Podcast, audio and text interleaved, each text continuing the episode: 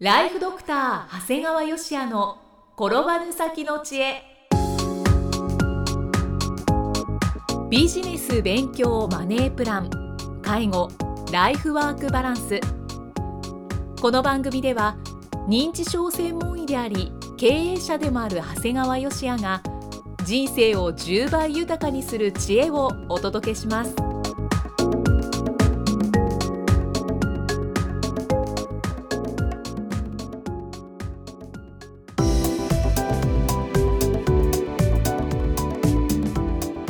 ちは、生きみえです。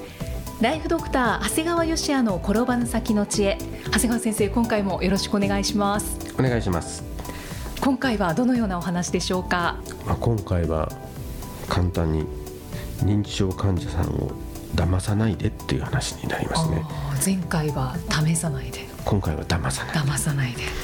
えー認知症専門外来初診でお伺いする質問の一つがはい。今までに騙されて何か購入されたことはありませんか？っていうのがあるんですね。うんうんはいこれ誰が見ても分かるほど認知症が進行した患者さんはかえって心配はないんですよね。うんだって騙そうとしても字は書けないしお金の管理もできてないからなんですよね。そうですねでそれよりも軽症の方はいいわゆる見た目は正常なんだけどどこか変っていう方が危険なんですね。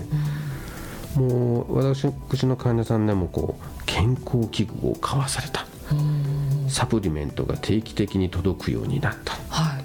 布団一式買わされた。鍋場が一式買わされた。はい。もう最近は銀行や郵便局の方さえ元本が保証されていない投資信託を売りに来るので注意が必要なんですね。もういろんな魔の手がやってきますね。そうもう一度ね僕自身が患者さんのことで消費者センターに電話した際の話なんですよね。うんはい。購入額はおいくらでしたって言うからもう70万円ぐらいですよって言ったらもうそれは良かったですね。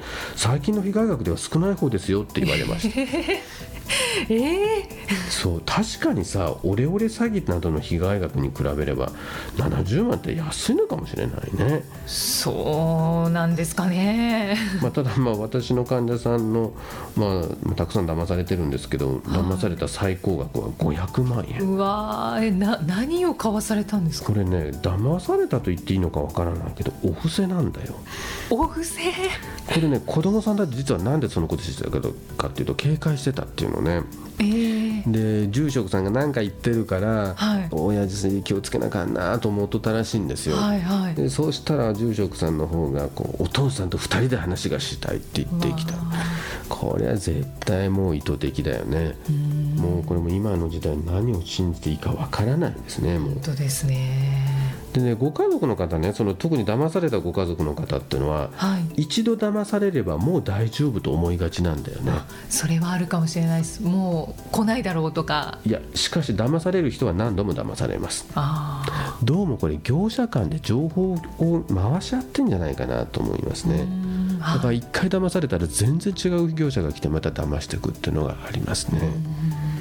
だからまあ時々は高齢者の家を訪ねてね。はい見慣れない商品が置かれていないかどうかを注意されることをお勧めします、周りの方がちゃんとチェックされた方がいいですねってことですね。はいでこのようにこう認知症の患者さんが騙されることを防ぐための制度の一つに青年後見人制度っていうのがあるんですね。うんうんはいこう認知症などで判断力が十分でない人の財産管理を行う制度なんですね。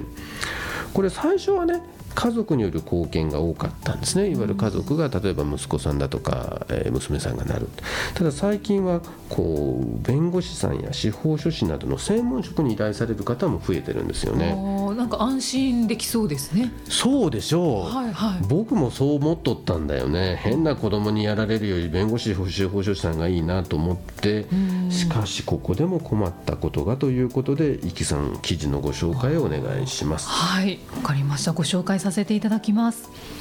専門職の不正最多青年後見人弁護士など昨年37件認知症などで判断力が十分でない人の財産管理を行う青年貢献制度で後見人を務めた弁護士や司法書士ら専門職による財産の着服といった不正が昨年1年間に37件。被害総額およそ1億1000万円確認され件数としては過去最悪だったことが最高裁の調査で分かった。調査は後見人が高齢者らの預貯金を着服する事件が相次いだため最高裁が2010年6月に始めた。親族らを含めた後見人全体の不正件数は2010年の調査開始以降初めて前年を下回った。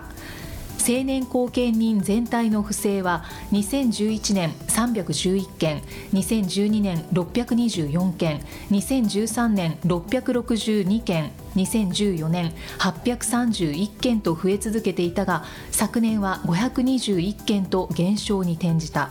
このうち専門職は2011年6件12年18件13年14件14年22件だったが昨年は37件で件数では過去最多となった。後見人に占める専門職の割合は年々増え2012年に初めて5割を超え2014年には65%近くになった。専門職で最も多く選任されたのは司法書士で全体の25.5%弁護士は20.4%社会福祉士は9.9%、うん、これさご家族や本人にしてみや最後の砦だよね。そうですね。このような不正を行うって信じられないんだよね。もっと信じられないのは、はい、これ変な話この不正行為によって得る利益って大したことないんだよね。そんな何百億とか何十億じゃないわけよね、うん、本当に何百万何千万なんだよね。はいはい。これこういった不正行為によって得る利益とこれ不正行為によってもう今後失う社会的経済的損失ってこれ比較するとねとても割に合わないんだよね。なんか目の前のもうお金に集中しちゃってるんです、ね、いやだからそれぐらい結構今弁護士とかその司法書士って目先のお金に苦労しちゃってるのかなという気がするんだよね。だからとりあえず目先のこのお金が欲しい。だけど冷静に考えたらどう見てもそんなわけでなんか彼らのこのマネジメント力の欠如に驚くとともになんか信じちゃいかんのかなって気がしてきましたね、うん、専門職ってなんかすごくしかも弁護士とか安心できる存在でなくちゃいけないのに。医者なんかはねやっぱりその点で言ったらやっぱり医者って別にその普通のことしててもある程度のお金が稼げるもんだからあんまり悪いことする人いないよね悪徳弁護士って言葉よく聞く悪徳医師とかあんま聞かないんだよね。っていうのは逆に変なことする方が儲かんないよ。で悪いことしちゃってそれで医師免許剥奪なんてことになったらもうそれこそ大損ですから。うん、だから確かにちょっと弁護士さん、司法書士さんを取り巻く環境がちょっと厳しくなっちゃってそういう不正行為が出てきてるのかなという気はしますね。そうですね。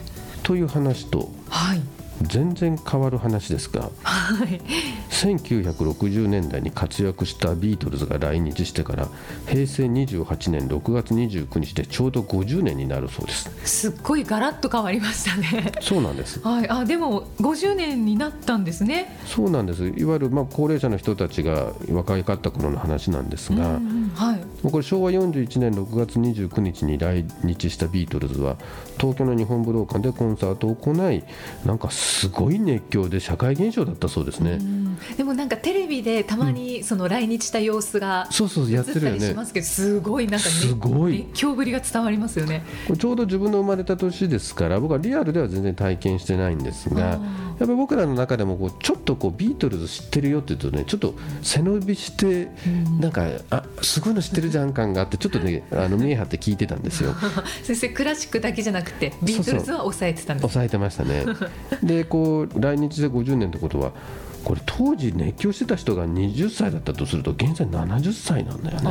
はい。ちょうどまあ高齢者の方々。これってね医療や介護の現場のものからすると結構脅威なんだよね。そうなんですか？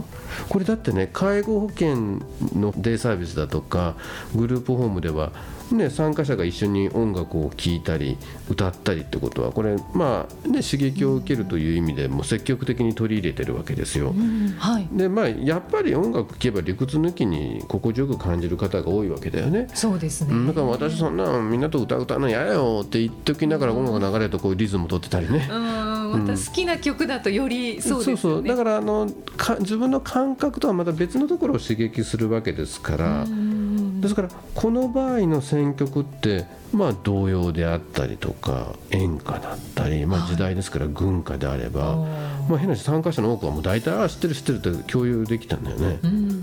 これねこれからはそこにビートルズ加えたり時にジャズも加える必要があるのかもしれないなという気が。ああそうかそうか。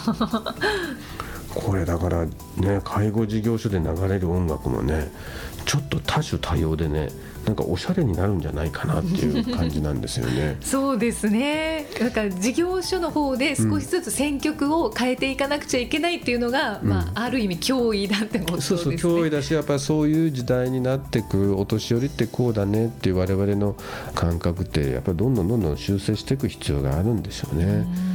だからそれがやっぱり段階の世代って言われてる人たちが、まあ、これからどんどん75歳を迎えてきますからもうまさにその時代はもう目の前に来てるんだろうなと思ってだからみんな高齢者の、ね、ビジネスやろうっていう人たちはもうやっぱここからの10年はちょっと今までとは違っていくかもしれないですね。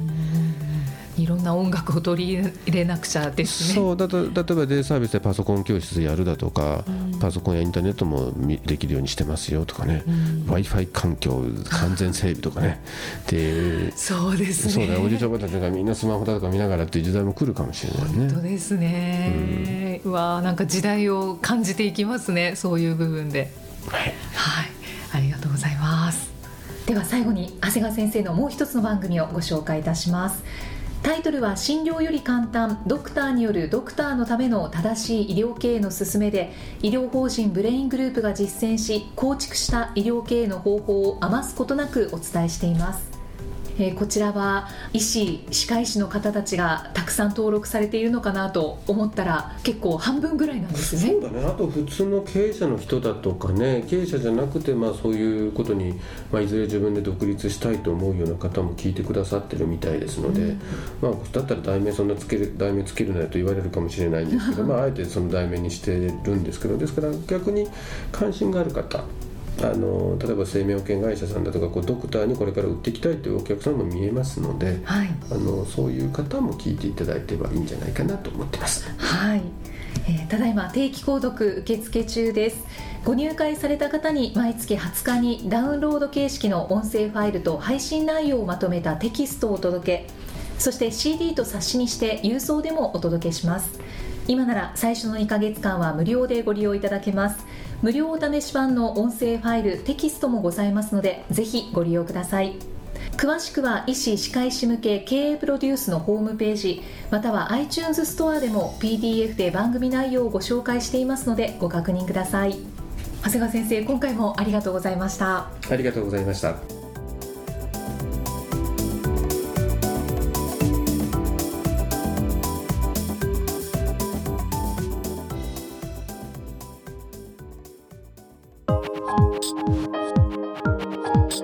今日の放送はいかがでしたか？